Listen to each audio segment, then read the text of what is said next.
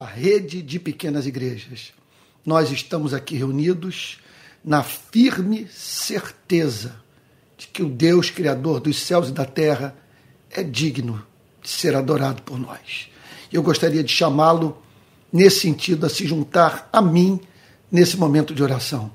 Senhor, Deus amado, tesouro da nossa vida, fundamento da nossa felicidade, nosso pão, nossa água viva Deus e Pai de nosso Senhor Jesus Cristo, nós o invocamos nessa noite, Senhor.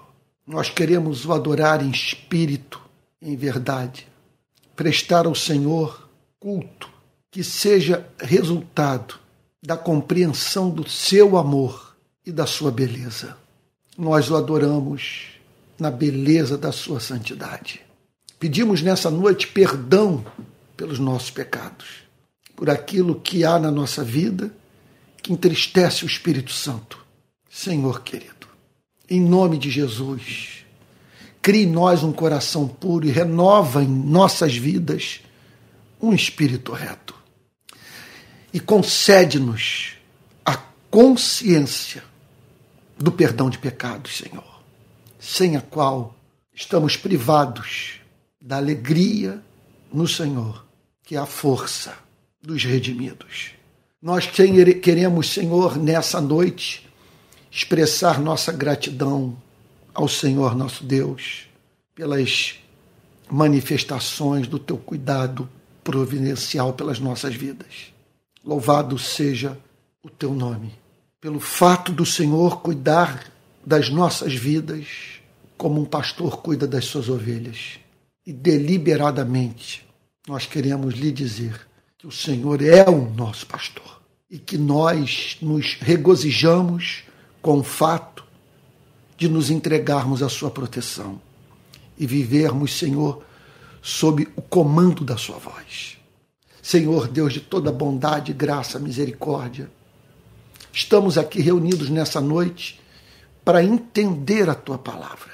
Nós pedimos que o Senhor abra o nosso entendimento para que compreendamos o sentido do texto, para que ouçamos a sua voz nele. Senhor, mais do que isso, para que vejamos beleza na verdade revelada e que ela conquiste a nossa vida, Senhor. Senhor, nós estamos aqui nessa noite reunidos em torno do teu nome, na esperança de que tua palavra haverá de nos transformar de modo a termos uma semana completamente diferente das demais, Senhor. Que essa se torne em razão do poder da tua palavra aplicado em nossos corações. Semana, Senhor, de adoração, de culto, de busca por santificação, de meditação na tua palavra, de serviço ao Senhor, nosso Deus, serviço alegre, espontâneo, Senhor, cheio de ações de graças. Ó oh, Deus querido, Deus amado, em nome de Jesus, visita cada lar, cada igreja pequena, Senhor. Aqueles também que estão solitários, Senhor. Ó oh, Deus, que ainda não encontraram um povo com o qual congregar. Abençoe esses também, Senhor, que todos sejam milagrosamente alimentados espiritualmente pela tua verdade. É o que nós pedimos em nome de Jesus, com perdão dos nossos pecados. Amém. Gente querida, no domingo passado eu dei início a uma exposição do capítulo 25 do Evangelho de Mateus, a partir do verso 31 e até onde minha memória me ajuda, nós paramos no versículo 33. Então, diz assim a palavra de Deus: Quando o filho do homem vier na sua majestade e todos os anjos com ele, então se assentará no trono da sua glória. Todas as nações serão reunidas em sua presença e ele separará uns dos outros como pastor separa as ovelhas dos cabritos. Porá as ovelhas à sua direita e os cabritos à sua esquerda. Sim, nós paramos aqui no domingo passado. Se você quer compreender um pouco melhor esses versos 31, 32 e 33, eu sugiro que você ouça a pregação do domingo passado. Então agora eu passo a, a apresentar aos irmãos material completamente novo, que é o que está registrado do verso 34 em diante, que diz assim: Então o rei dirá aos que estiverem à sua direita. Jesus, conforme vimos no domingo passado, ensinou com muita clareza sobre um fato extraordinário que aguarda a humanidade: o juízo final, o dia em que homens e mulheres comparecerão à presença do justo juiz do universo para serem julgados por ele. A partir do versículo 34, o Senhor Jesus fala sobre a base desse julgamento. Quais critérios serão usados? Como que as pessoas tomarão consciência de que viveram uma vida agradável aos olhos de Deus, bem como uma vida detestável aos olhos de Deus. Então o Senhor Jesus declara que o rei dirá aos que estiverem à sua direita. Ele descreve homens e mulheres sendo soberanamente separados por ele mesmo para essa redenção eterna. Então aqui está o Senhor Jesus descrevendo o que acontecerá com uma parcela da humanidade. Sim, Jesus ensinou com absoluta clareza que aguarda a uma parcela da humanidade uma salvação eterna, um estado de bem-aventurança perpétua. Ele fala de uma felicidade que não terá fim. E aqui, portanto, o Senhor Jesus apresenta de uma forma gráfica essas pessoas sendo chamadas para estarem à sua direita.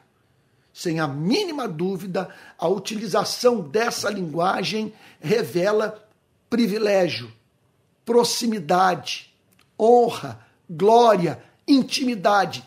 Trata-se, portanto, de gente que haverá um dia de ser chamada para estar à direita de Cristo, ou seja, provando da sua companhia. Meu Deus do céu! É, vivenciando esse status, esse status cósmico de honra eterna. Pense nisso. Alguns seres humanos haverão de tomar posse dessa herança.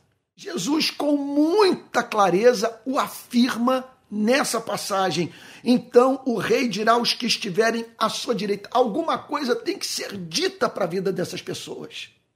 Então o Senhor Jesus declara nessa passagem o que será declarado a elas quando essas mesmas pessoas forem é, dirigidas para a sua direita, para a sua destra, repito, para essa posição de, meu Deus, de, de uma glória para a qual não há paralelo nesse planeta. Então o Senhor Jesus declara que algo tem que ser dito para a vida dessas pessoas.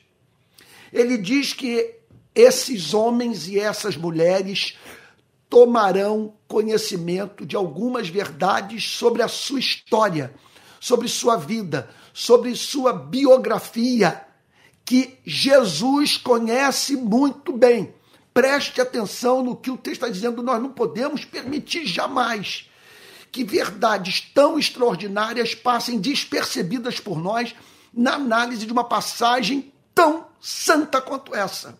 Está dizendo que naquele dia será revelado para os redimidos que o Rei do universo tem pleno conhecimento da história de vida de cada verdadeiro discípulo de Jesus. Você está entendendo o ponto?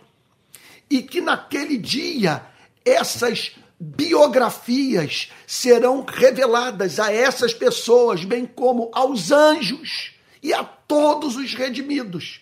Essas pessoas serão especialmente honradas por Deus.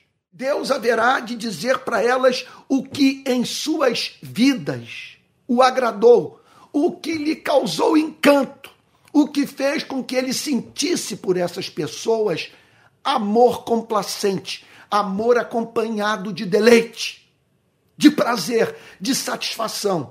E o que será dito para a vida dessas pessoas?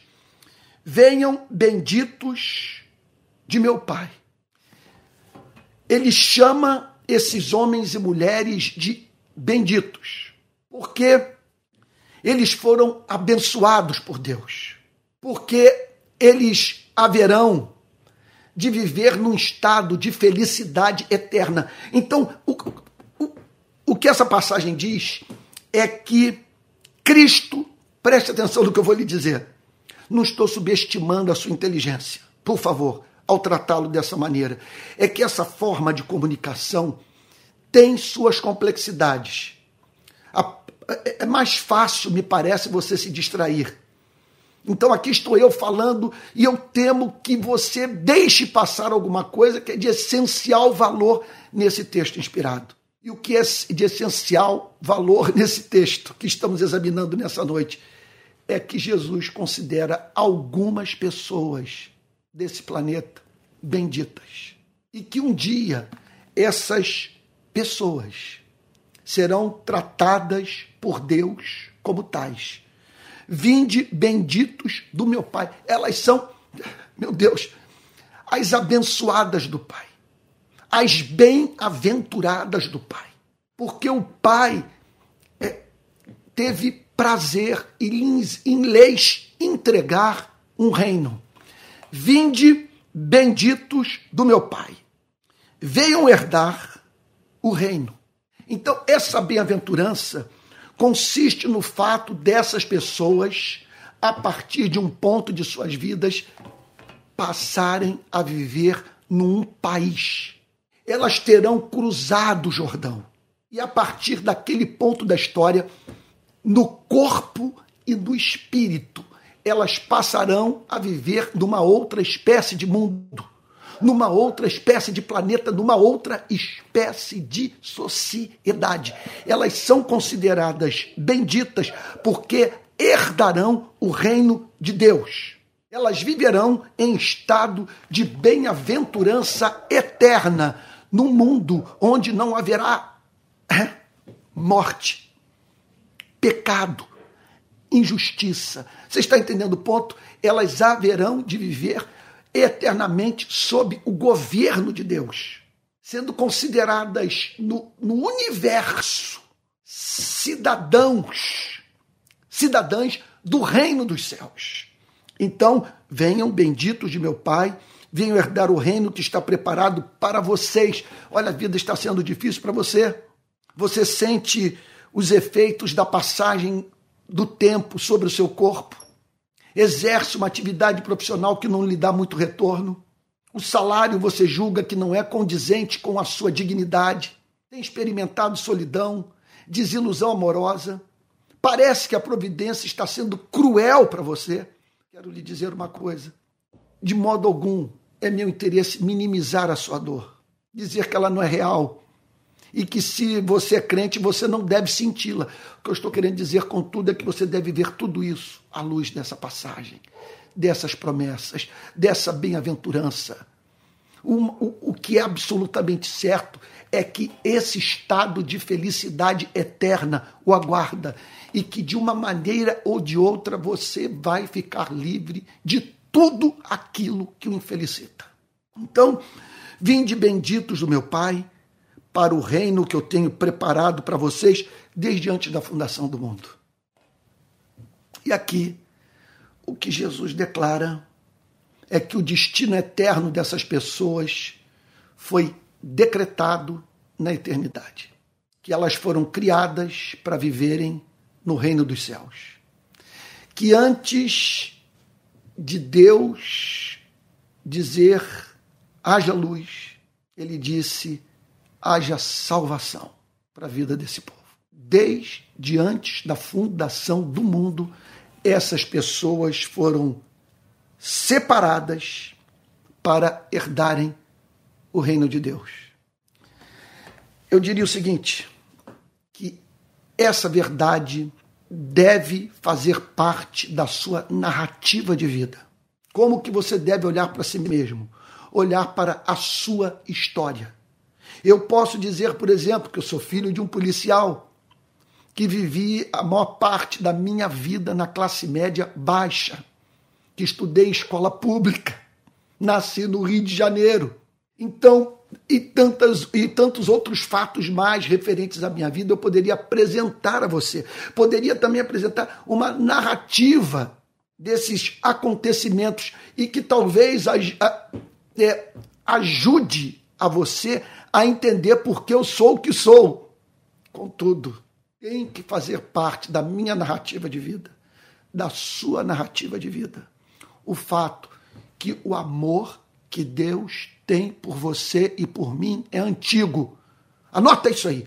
O amor que Deus tem por você é antigo, é desde antes da fundação do mundo. Ele já o amava antes de você orar, antes de você se arrepender, antes de você entregar sua vida a Cristo. É um amor ardente, um amor que se recusou perder você ele não consegue conceber o céu sem a sua companhia. Ele decretou ter você ao lado dele para sempre. Para sempre. Verso 35. Jesus procura, a partir de agora, ajudar a sua igreja a entender quais as principais características desses benditos desses que antes da fundação do mundo foram designados para o reino de Deus. O que caracteriza as suas vidas, o que marca a sua conduta, o que salta aos olhos quando observamos o modo de agir dessas pessoas. Então, o texto declara: porque tive fome e vocês me deram de comer. Tive sede, vocês me deram de beber. Eu era forasteiro e vocês me hospedaram. Eu estava nu e vocês me vestiram. Enfermo e me visitaram. Preso e foram me ver. Está entendendo o ponto? Olha o que, que ele está dizendo. Que o que caracteriza a vida dessas pessoas é o profundo amor que elas têm por Jesus, a ponto de viverem para servir a Jesus. E Jesus é tão amável para essas pessoas, elas são tão gratas a Ele. Preste atenção, que elas se recusam vê-lo nu, sentindo frio. Elas não suportariam a ideia de vê-lo numa prisão, carente da companhia dos seus amigos, da solidariedade humana, que elas procurariam alimentá-lo se o encontrassem com sede, com, ou melhor, se o encontrassem com fome, que elas é, o serviriam com água se encontrassem a Jesus com sede, ou seja, que elas, elas por amarem a Jesus, por terem apreço por Jesus, por serem gratas a Jesus, elas não suportariam jamais, em razão da excelência de Jesus, é verem o seu Salvador passar por necessidade. E Jesus declara que foi justamente isso que ele as encontrou fazendo na sua relação com ele. Vamos lá. Ele diz o seguinte: eu não tenho como descrever a minha gratidão por vocês, porque vocês me viram com fome e me ofereceram pão.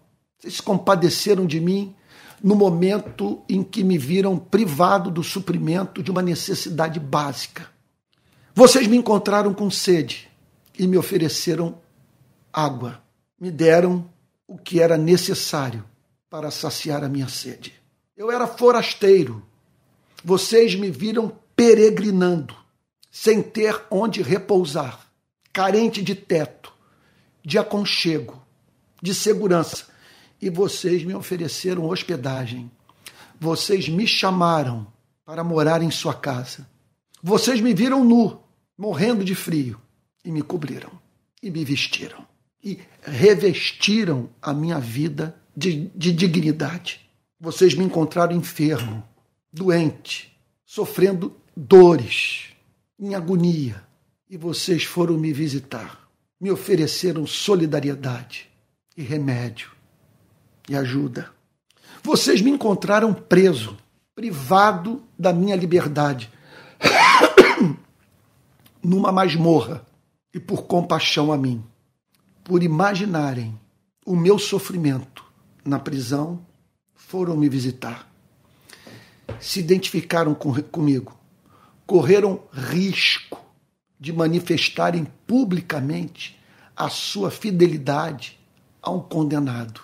Você imagine, preste atenção, você imagine você se tornar objeto desse amor, de você encontrar na sua vida alguém que lhe deu pão quando você sentiu fome, alguém que lhe ofereceu água quando você sentiu sede, alguém que hospedou onde você, no momento da sua vida onde você não tinha onde morar, alguém que, que o vestiu ao encontrá-lo nu, que no momento da sua enfermidade o visitou.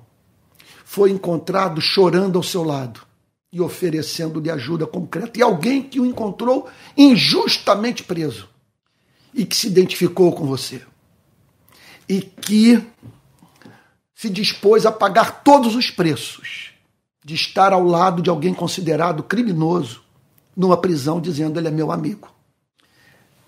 É, me permita dizer uma coisa, de 2018 para cá, especialmente, eu fui terrivelmente atacado por cristãos e não cristãos. Os ataques mais severos foram desferidos por gente que se apresenta nas redes sociais como crente, lideranças evangélicas, pastores, presbíteros, diáconos, músicos. Eu fui achincalhado. Não tenho como negar o fato de que eu esperava da parte de algumas pessoas, sim, uma defesa pública da minha vida. Eu não suportaria ver um amigo meu passar injustamente pelo que eu passei sem sair em, em minha sem sair em sua defesa. Nesse sentido, eu sou profundamente grato ao pastor da Igreja Presbiteriana Betânia, Theo Elias, que em duas ocasiões escreveu dois textos e os publicou nas redes sociais me defendendo.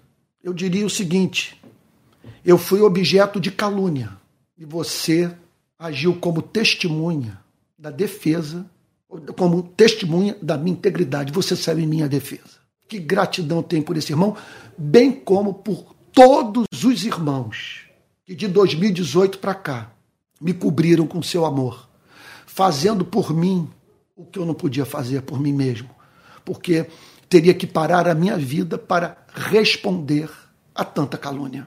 Jesus está então nessa passagem, expressando aquilo que é próprio da natureza humana. Quem se sente objeto desse amor desenvolve no seu coração uma profunda gratidão por quem lhe foi misericordioso. Você está entendendo o ponto? Jesus está dizendo o seguinte: eu não tenho como me esquecer do que você fez por mim. Você me alimentou, você saciou minha sede, você cobriu a minha nudez, você me visitou quando eu estava enfermo, você me ofereceu um lar, você não me deixou só na prisão. Então, o que Jesus está dizendo é o seguinte: que eu tenho uma profunda gratidão por alguns seres humanos. Que há nesse planeta pessoas que me encantam, pessoas que eu amo e que eu amo com gratidão, porque serviram a mim no momento da mais excruciante necessidade. Observe que Jesus não está falando sobre um problema qualquer. Ele está falando de necessidades humanas. Ele está falando sobre a necessidade de mantermos a chama do nosso corpo acesa, de termos, portanto, o pão e a água, sem os quais não há vida biológica. Ele está falando sobre a necessidade de termos o nosso corpo coberto, de, na privação da nossa liberdade, de nós, meu Deus, recebermos consolação na nossa solidão, por termos ali, naquele momento da mais profunda angústia. Olha, você imagine uma pessoa atrás das grades e receber a visita de alguém que o procura em solidariedade, dizendo: Eu estou aqui ao seu lado, eu creio na sua inocência, eu amo, eu amo, e me angustio de vê-lo nessa solidão. Você imagina então a pessoa enferma, convivendo com uma dor aguda e de repente ver, ver aparecer no quarto em que se encontra um amigo com lágrimas, que por sua vida ora e lhe oferece ajuda. Então Jesus está dizendo o seguinte: que algumas pessoas desse planeta ouvirão da parte do Rei do Universo a expressão da sua gratidão. E aí o verso 37. Que verso? Então os justos perguntarão: Quando foi que vimos o Senhor com fome e lhe demos de comer? Quando foi que nós o encontramos faminto e nós o, servir, o servimos dessa maneira? Senhor, nem contato físico nós tivemos contigo. Nós fazemos parte daquela geração de cristãos que não viu o Senhor literalmente face a face. Quando foi que vimos o Senhor com fome lhe demos de comer, ou com sede lhe demos de beber? Quando foi que vimos o Senhor como forasteiro e o hospedamos, ou nu e o vestimos? E quando foi que vimos o Senhor enfermo ou preso e fomos visitá-lo? Senhor, nós não temos registro na nossa memória de o servirmos dessa maneira. E outro ponto, Senhor, né? É, nós sabemos que, é, quer dizer, na história da sua vida, há registro de muito sofrimento vivenciado pelo Senhor. Mas o Senhor apresenta, assim, as coisas como se o Senhor fosse um de nós. O Senhor fala da sua vida como se fosse uma pessoa é tão carente da nossa misericórdia como nós somos carentes da misericórdia do Senhor. Então, Senhor, quando foi que nós vivemos uma situação como essa? Não há registro na nossa memória de nós o servirmos dessa forma. Muito nos honraria ter uma, vivenciado uma, quer dizer, ter, ter, ter vivenciado uma experiência como essa de prestar serviço ao Senhor, o nosso Redentor. Mas quando foi, Senhor, que nós o servimos dessa maneira? Nós pregamos o Evangelho, Senhor. O Senhor nos encontrou lendo Sua palavra para procurar conhecer a Sua vontade. O Senhor nos viu dos cultos de oração, passando madrugadas em claro, buscando o revestimento do Espírito Santo para nos tornarmos mais parecidos contigo. Mas, Senhor, quando foi que nós, nos servi que nós o servimos dessa forma? O Senhor apresenta, portanto, esse serviço prestado a Ti em termos tais Sabe que, que nós não conseguimos identificar uma ocasião em nossa vida em que temos, em que, em que, em que é, manifestamos essa espécie de amor pelo Senhor. E aí o verso 40. O rei, respondendo, lhes dirá. E aí a profunda surpresa. O rei, o rei, veja, o, o rei está dizendo o seguinte: vocês me. O rei. Você imagina esse diálogo com um ser glorioso? Esse diálogo está sendo travado, meu Deus, com aquele que jamais será encontrado nu, ou preso por quem quer que seja, ou faminto, ou sedento, sem um lar no universo. Ele é o rei do cosmos. Contudo, ele está dizendo para os seus discípulos: em verdade, lhes digo que sempre que o fizeram um destes meus pequeninos irmãos, foi a mim que o fizeram. Olha, a ampla base bíblica para nós cuidarmos do pobre. Seja o pobre o necessitado, enlutado. Aliás, é bom que nós ampliemos o escopo desse amor misericordioso. Porque é uma tendência nos adeptos da missão integral, não vou dizer de todos, nem quero declarar que, que esse seja um erro, este seja um erro da missão integral. Mas o que eu estou dizendo é que é uma tendência de nós falarmos, de nós apresentarmos como é, objetos da nossa misericórdia, ou da nossa necessária misericórdia, compaixão, o pobre. Só que, veja, Jesus está falando aqui não apenas sobre fome, não está falando aqui não apenas, apenas sobre sede. Ele está falando sobre prisão. Ele está falando sobre enfermidade. Enfermidade, portanto, é uma tribulação a qual o rico está exposto. Então, misericórdia no cristianismo não se trata apenas do exercício do amor pelo pobre. Misericórdia no cristianismo representa o exercício do amor por todo ser humano que sofre. E aqui estão alguns sofrimentos que devem despertar no nosso coração compaixão: fome, sede, nudez, privação da liberdade, é, não ter um lar onde morar, enfermidade, e aí então a, Veja só. Muito embora as sagradas escrituras declarem que esse amor deve nos levar a vestir o nu, mesmo quando o nu não professa a nossa fé. Embora o cristianismo nos ensina, nos ensine a alimentar o faminto, mesmo quando o faminto revela não ter amor pelo nosso Deus. Veja, muito embora haja base bíblica para nós lutarmos pelos direitos dos encarcerados, mesmo quando estão atrás das grades, opositores da fé cristã, contudo, essa passagem se aplica ao exercício da misericórdia na vida dos irmãos na fé. Jesus, ele está aqui com absoluta clareza, descrevendo o seu amor pela igreja. E um amor tão ardente que o faz se identificar com as necessidades dos seus discípulos, do seu povo. Repito, olha o que o texto diz. O rei respondendo lhes dirá: Em verdade lhes digo, vocês estão me fazendo uma pergunta objetiva.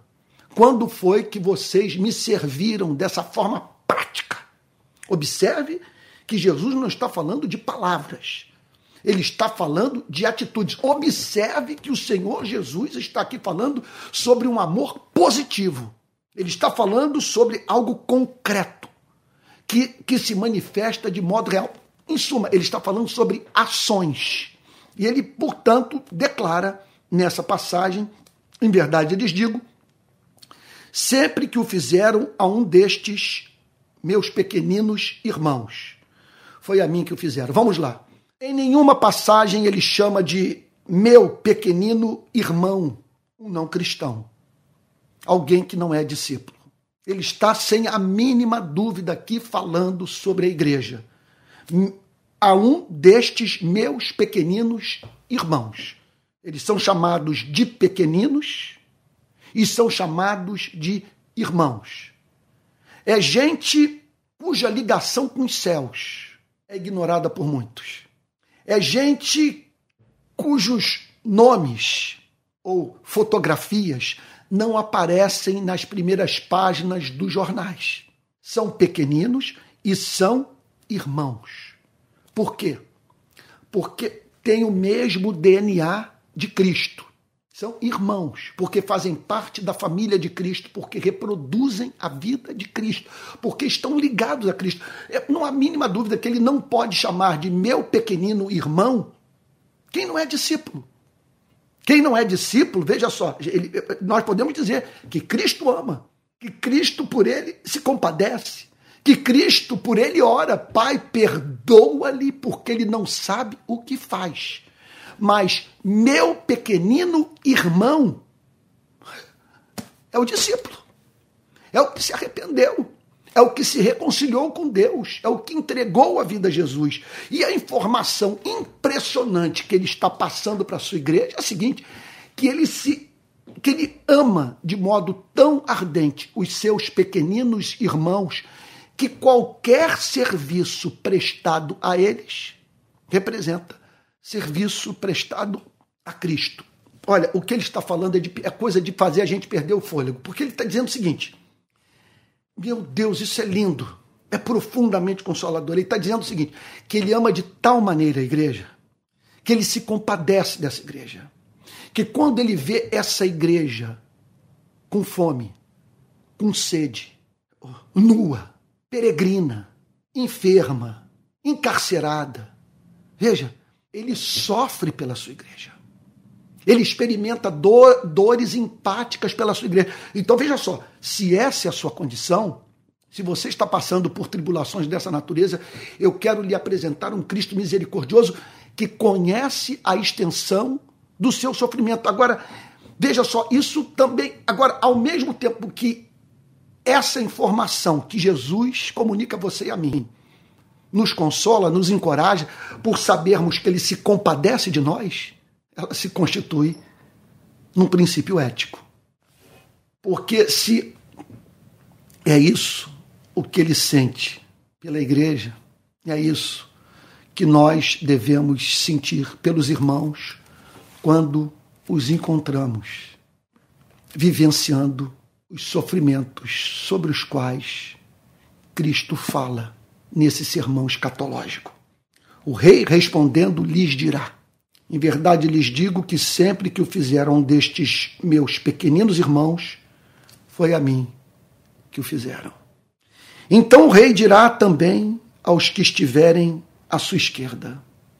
E agora o rei é visto se dirigindo àqueles que o Pai não considera benditos, que não herdarão o reino dos céus, que não têm parte com essa nação bem-aventurada.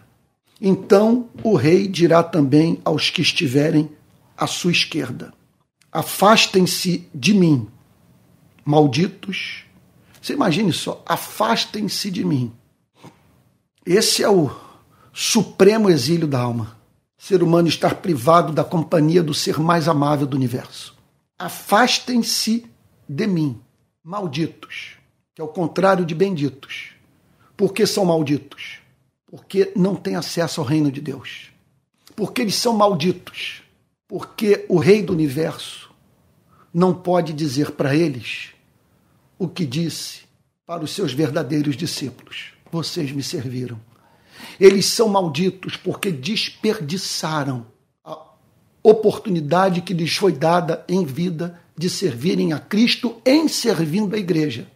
Eles são malditos porque não serviram aos verdadeiros discípulos, por serem incapazes de verem excelência nos discípulos de Cristo. E isso é uma miopia, isso é uma miopia, miopia moral. Sim, é uma falta de discernimento. Você, você estar na presença de um santo, de um amável discípulo de Cristo e não reconhecer a amabilidade do, da sua vida, do seu ser, da sua conduta. E por isso não servir à altura da sua dignidade de discípulo de Cristo. Então, afastem-se de mim, malditos, para o fogo eterno. É uma linguagem de destruição, preparado para o diabo e seus anjos. Então, ao mesmo tempo que o Senhor Jesus fala sobre separação, ele fala sobre, meu Deus, a palavra não é identificação, associação. Ao mesmo tempo que ele fala sobre separação, ele fala sobre associação. Essas pessoas serão apartadas da comunhão com Cristo a fim de manterem comunhão com o que lhes é congenial. Esse é o ponto. Vocês vão viver e vão ter o mesmo destino daqueles que vêm à vida, que se comportam e sentem da mesmíssima forma como vocês vêm à vida, sentem e se comportam. Não há como vocês entrarem no reino de Deus. Vocês não têm alma para a espécie de felicidade a ser experimentada no reino de Deus. Então, vocês serão apartados da minha presença e enviados para o fogo eterno preparado para o diabo e seus anjos. Aí talvez você esteja dizendo, Antônio, essa é uma doutrina terrível, é uma doutrina perigosa, isso vai afastar muita gente do cristianismo. Como acreditar numa coisa como essa? Essa religião não pode ser verdadeira, porque não é possível que Deus tenha se dirigido de uma forma tão dura aos seres humanos. Olha como C.S. Lewis disse: foi dada aos seres humanos uma oportunidade deles se livrarem do inferno, e os seres humanos não o quiseram. Quando o texto fala sobre fogo eterno, ele não está falando sobre um Deus irascível punindo inocentes ou um Deus é, despótico, punindo as pessoas pela prática de idiotices, de tolices. Quer dizer, punindo homens e mulheres por motivos banais. Aquilo sobre o que Jesus fala é grave. Essas pessoas passaram a vida ignorando a fome, a sede, a solidão, o abuso de autoridade, essas pessoas fizeram pouco caso da enfermidade do próximo. Deixa eu dar um exemplo de um serviço prestado aos santos em razão dos santos serem santos aos olhos daquele que exerceu a misericórdia. Numa das passagens mais lindas da história do cristianismo, Jonathan Edwards descreve a morte do missionário David Brainerd dentro de sua casa. David Brainerd, em razão do desgaste físico causado pelo seu compromisso com a, com a obra missionária, que o levava a andar a cavalo quilômetros e mais quilômetros, sob o inverno severíssimo do norte dos Estados Unidos no século XVIII. Ele contraiu tuberculose e foi convidado pela família de Jonathan Edwards a passar o período de convalescença na sua casa, a fim de recobrar a saúde. E ele passou a maior parte do tempo sob os cuidados de uma filha de Jonathan Edwards, chamada Jerusha. Jerusha se dedicou apaixonadamente a David Brainerd, que infelizmente veio a morrer com 29 anos logo após a morte de David Brainerd, morre Jerusha, em razão do contato que manteve com tuberculoso dentro de sua casa. David, eh, Jonathan Edwards descreve nos seguintes termos a morte da sua filha Jerusha. Aprove ao grande e soberano Deus levar minha filha Jerusha, que passou os últimos dias de sua vida servindo dentro da nossa casa, no quarto, o irmão em Cristo, missionário David Brainerd. E ela o fez por considerá-lo um eminente servo de Cristo. Esse é o cristianismo. Ela viu excelência em David Brainerd. Ela o identificou como irmão na fé. E sem a mínima dúvida, ao cuidar dele, cuidou de Jesus. Essa linguagem duríssima de Cristo, uma linguagem dirigida a quem não tem alma, quem não tem misericórdia. Alguém que sabe, por exemplo, que as comunidades ribeirinhas do Amazonas, o sertão do Nordeste, as favelas do Nordeste, do Sudeste, estão repletas de irmãos na fé, de evangélicos. E que, contudo, tem a sua miséria tratada com absoluta indiferença por grande parte do movimento evangélico brasileiro, que ignora o fato que cuidar do pobre no Brasil significa cuidar dos irmãos na fé, porque hoje a igreja está nas camadas mais pobres da sociedade, e eu falo isso de experiência própria correndo a Amazônia, o sertão, as favelas do Nordeste, as favelas do Rio de Janeiro.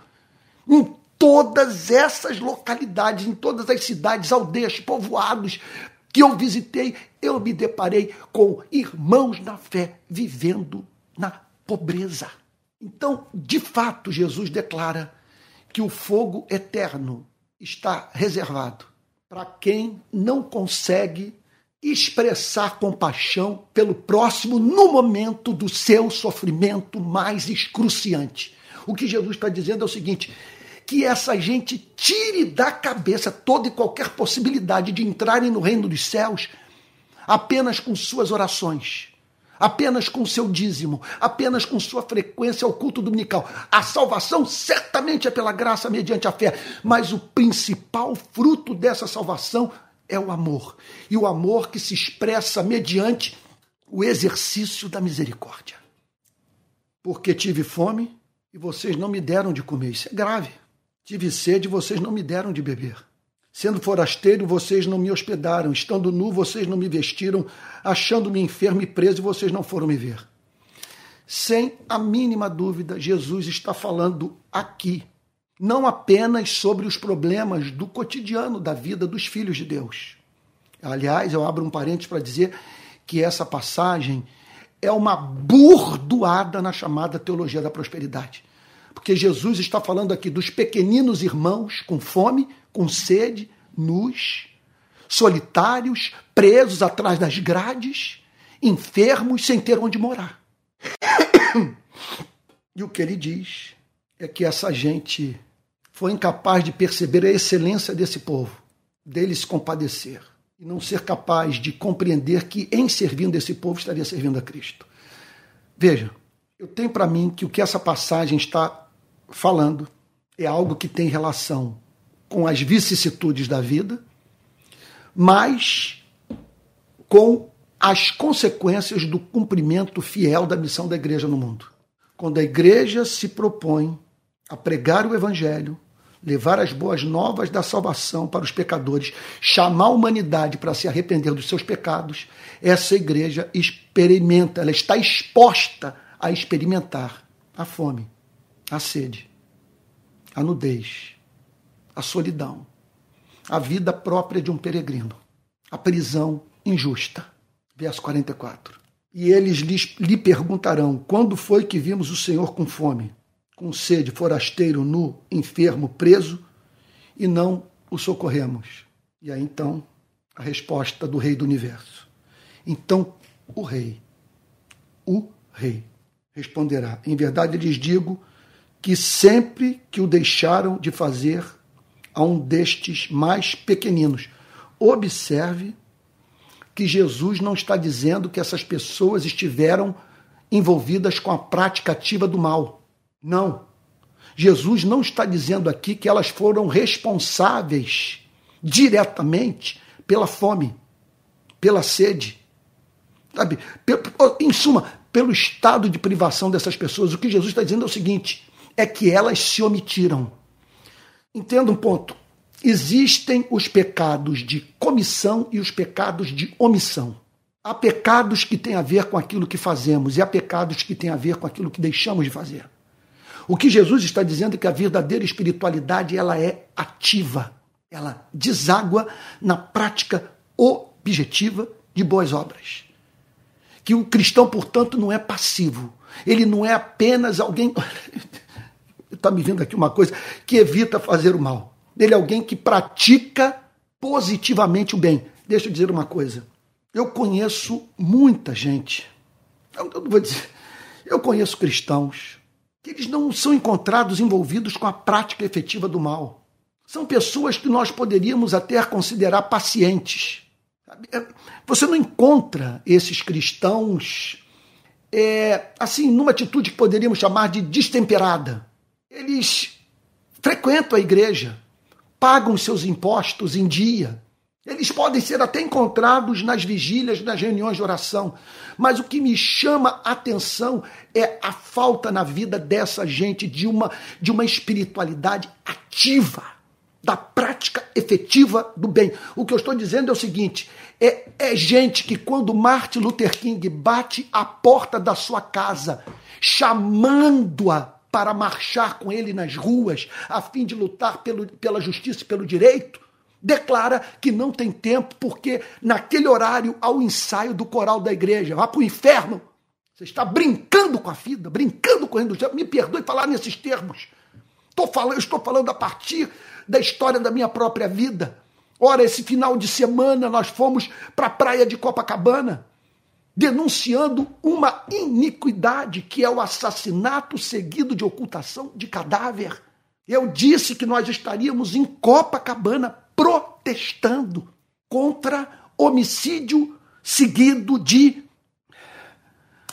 meu Deus, incineração. Do bandido pegar a vítima e lançar a jacarés e porcos para que sua carne seja devorada do corpo da vítima ser jogado num rio, mas não sem antes o abdômen ser aberto, as vísceras retiradas e no seu lugar colocado pedra, a fim de que essas pobres vítimas vão para o fundo do rio, para o fundo da Baía de Guanabara. Algumas são incineradas e aí você chama pessoas para irem às ruas. Vamos protestar contra isso. E que luta para você reunir meia dúzia para um protesto e que atinge frontalmente os irmãos na fé que vivem nessas comunidades. Não são poucos os irmãos na fé que viram seus filhos serem mortos e desaparecerem desse modo hediondo.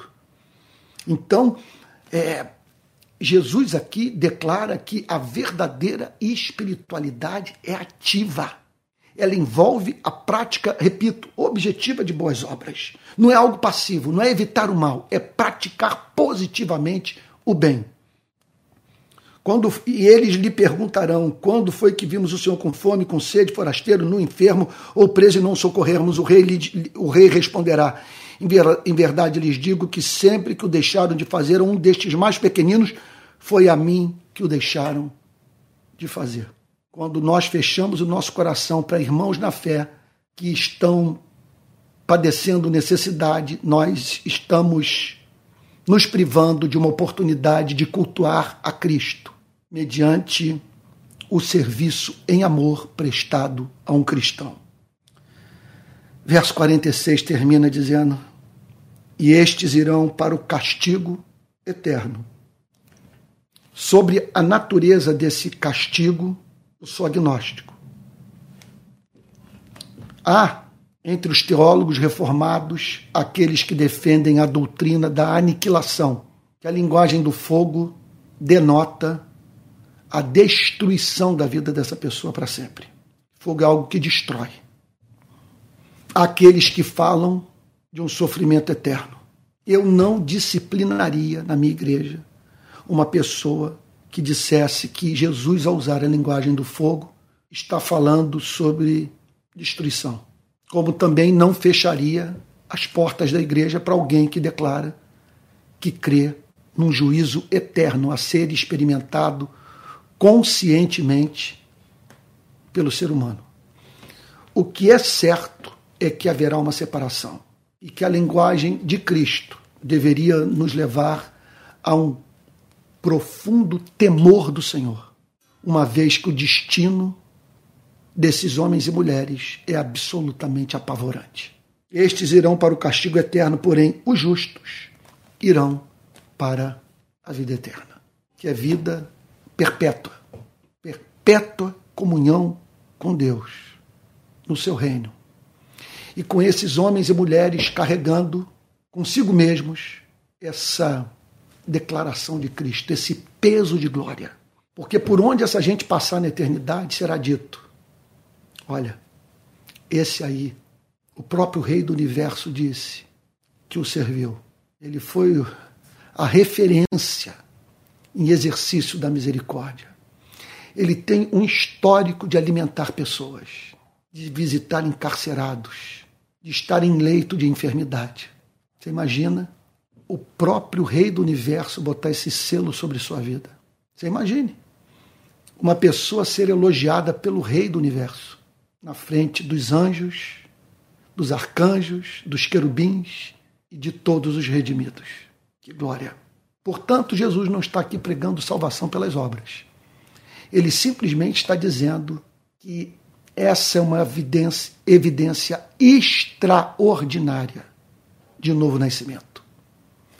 O amor misericordioso pelos irmãos que sofrem. O culto prestado a Cristo por meio do serviço prestado aos irmãos que padecem. Que Deus nos conceda graça para vivermos assim. E é claro, não circunscrevermos esse amor à igreja. Ele envolve o ateu, ele envolve o espírita, o muçulmano. É da nossa espécie, sua vida é do nosso interesse. Mas esse amor tem que começar na igreja. O que não pode é nós vermos os nossos próprios irmãos, os pequeninos irmãos de Jesus, sofrerem e não nos preocuparmos com isso. Mas aquele que nos separou na eternidade para o seu reino, que nos chamou para essa eterna salvação, poderosamente, concedendo-nos fé e arrependimento, é o mesmo que vai produzir na sua e na minha vida esse fruto da misericórdia, nos preparando assim para aquele grande dia, no qual chegaremos, chegaremos com as mãos cheias, não para comprar a nossa redenção, mas para simplesmente dizer a Ele: Veja o que eu fiz do seu amor. E é bem verdade que se esse cristianismo é real, somente naquele dia descobriremos em toda a sua extensão o que fizemos. Porque se o seu cristianismo é espontâneo, essas obras são feitas sem que você as perceba. E por isso, o susto. Não é o susto de você entrar no reino dos céus.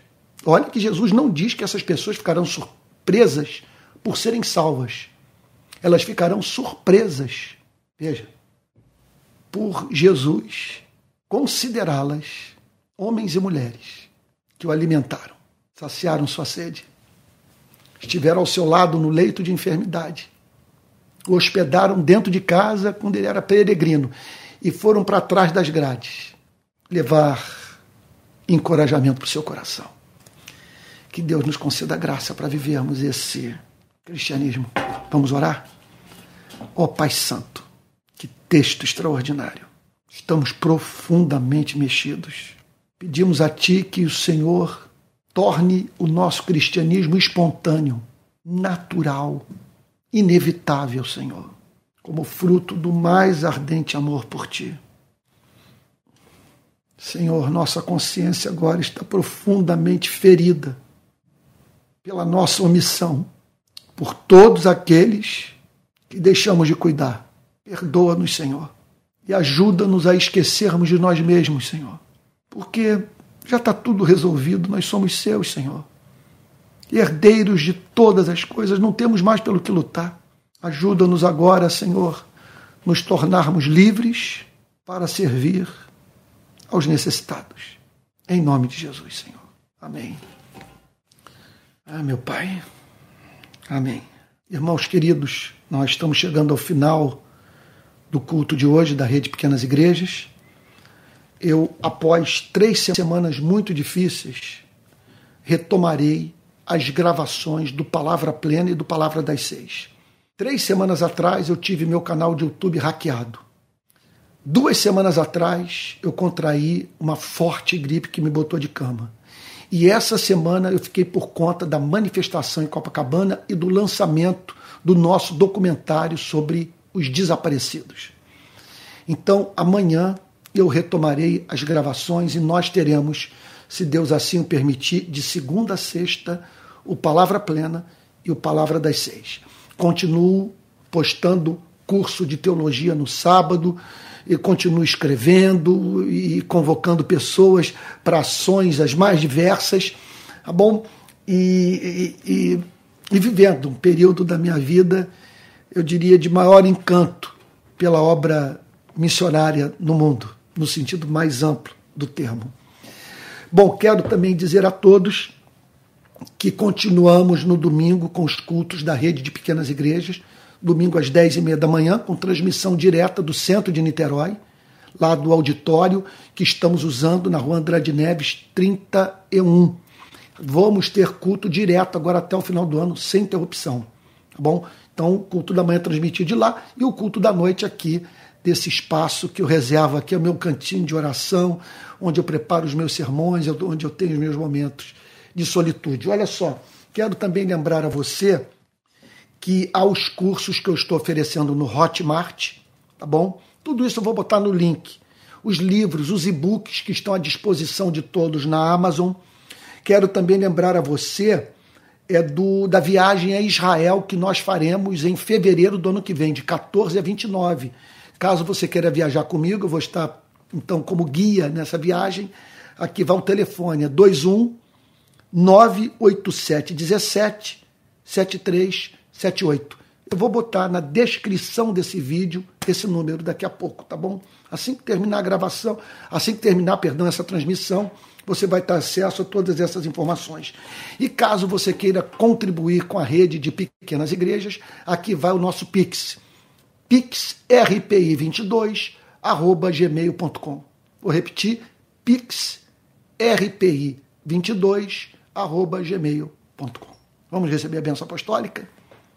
Após esse culto, esse vídeo vai ser salvo e eu sugiro que você o compartilhe com seus parentes e amigos, pegando o link e espalhando por aí. Tá bom? Vamos receber a benção apostólica e espero que você possa estar dizendo agora: Senhor, de fato, teu espírito falou com meu coração nessa noite. Muito obrigado, porque compreendi a mensagem. O texto se tornou claro encantador e transformou minha vida. Que você possa dizer: nada de mais importante eu poderia ter feito nessa noite pela minha alma do que ter separado esse tempo para estudar a Bíblia. Vamos receber a benção apostólica. Que a graça do nosso Senhor e Salvador Jesus Cristo, o amor de Deus o Pai e a comunhão do Espírito Santo sejam com cada um de vocês, desde agora e para todo sempre. Amém. Fique com Jesus. Uma boa noite.